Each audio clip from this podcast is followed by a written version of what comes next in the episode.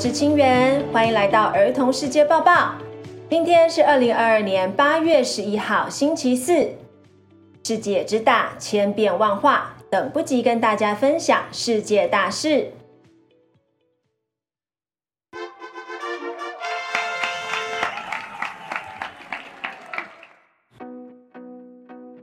迷路白鲸出现在法国塞纳河，需要紧急救援。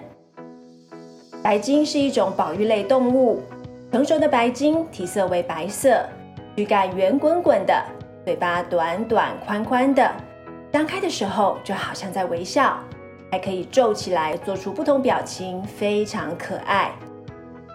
它们通常是在寒冷的北极水域活动。但八月二号的时候，居然有一只白鲸出现在离北极非常遥远的法国塞纳河道，在前往法国首都巴黎的半途中。塞纳河是淡水水域，而且正值夏天，非常温暖，而不适合白鲸生存。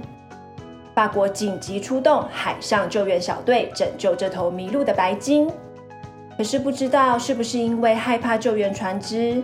这只白鲸一直拒绝吃下救援小队提供给它的食物，也没有跟着救援船只的引导前往安全水域。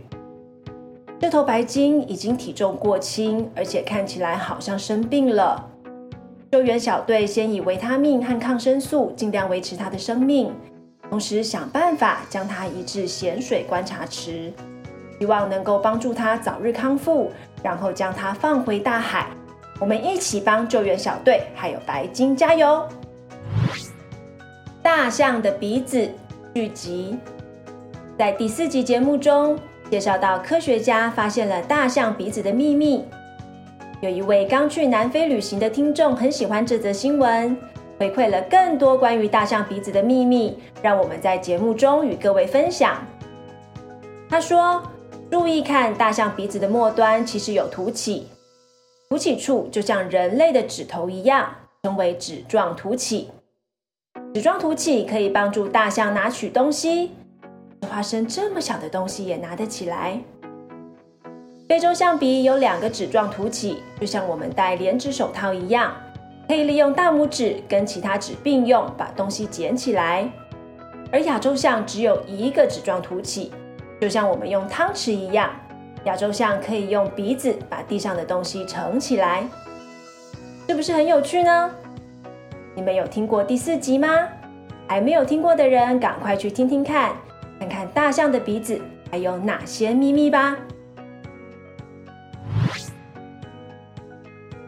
社区美学新态度，闲置场域化身蒙德里安的画布。新竹市一个社区日前号召居民一同改造闲置空间。结合社区营造、教育以及艺术，将原本阴暗脏乱的角落转化为蒙德里安的画布，为空间注入缤纷新生命。蒙德里安是荷兰的画家，出生于一八七二年。最有名的画是一九二九年完成的《红黄蓝黑的构成》。这幅画就跟它的名字一样，是由红色、黄色、蓝色、黑色所构成。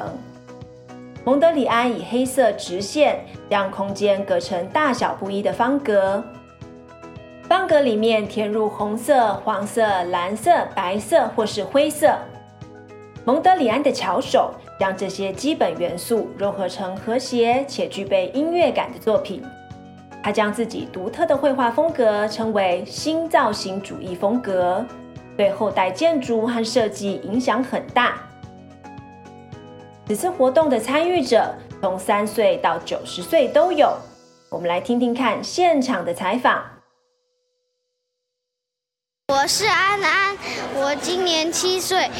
我们在这里有画墙壁，蒙德里安的画，画了很多颜色，我觉得很有趣，就可以把墙面弄得更漂亮。我是圆圆，我今年十岁。请问你以前有来过这边吗？有。你都是来这边做什么？溜手板。之后觉得这边怎么样？呃，有点旧旧脏脏的。旧旧脏脏的。嗯。那今天漆完油漆之后，你觉得这边变得怎么样？比较干净，比较明亮。很多人是第一次听到蒙德里安，很多人是第一次油漆，也有很多邻居是第一次见面。无论如何，参与者都觉得有所收获，感到很满足。这个就是社会参与的力量，借由参与活动，拓展人脉，增广见闻，让社会更进步，让自己也更进步。小朋友，你也可以做得到。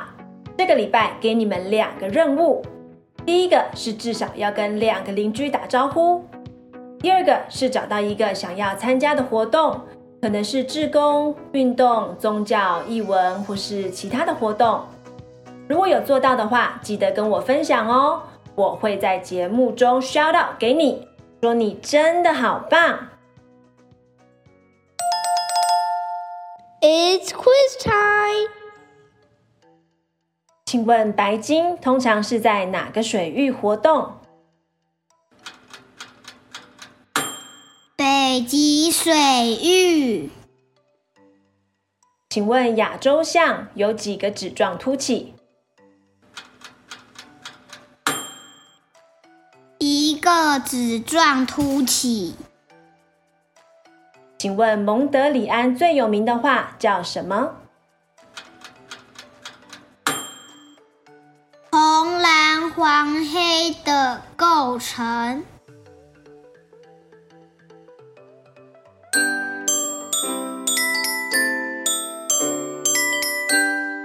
Shoutouts of the day，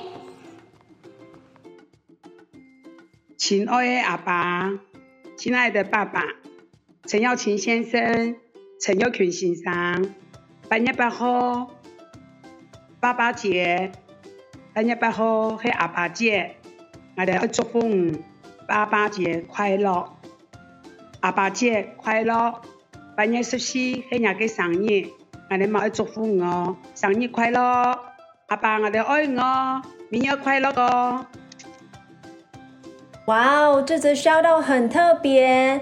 小朋友，你们知道这是哪一种语言吗？这是客家话哦，真的非常棒。虽然我听不太懂，但是我从小的生活环境就常常可以听到客家话，所以这则留言让我感到特别亲切，特别喜欢。我也有注意到南部跟北部的客语腔调很不一样。知道这位听众能不能告诉我们，您说的是哪一种枪呢？我们很欢迎大家用自己习惯的语言跟我们打招呼，让我们一起欣赏各种语言的美丽。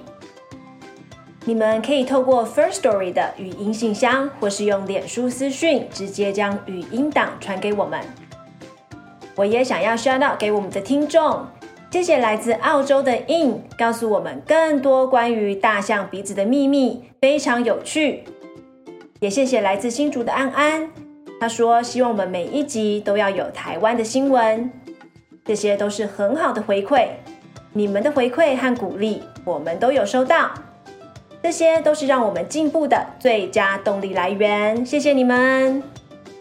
以上是儿童世界报报上线开播以来的第七集，谢谢你们的聆听，希望你们喜欢。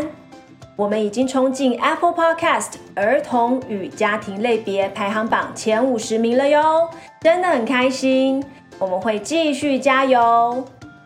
虽然父亲节已经过了，但我们持续收集大家对于父亲的感谢，也很欢迎你透过我们节目为其他人献上感谢或祝福。你们还记得这礼拜的任务是哪两项吗？有做到的人要回报，让我们知道哦。第一项任务是至少要跟两个邻居打招呼。第二项任务是找到一个想要参加的活动，可能是志工、运动、宗教、艺文或其他活动等等。最后别忘了订阅、留下五星评价，还有分享给朋友哦。Until next time，下次再见，拜拜。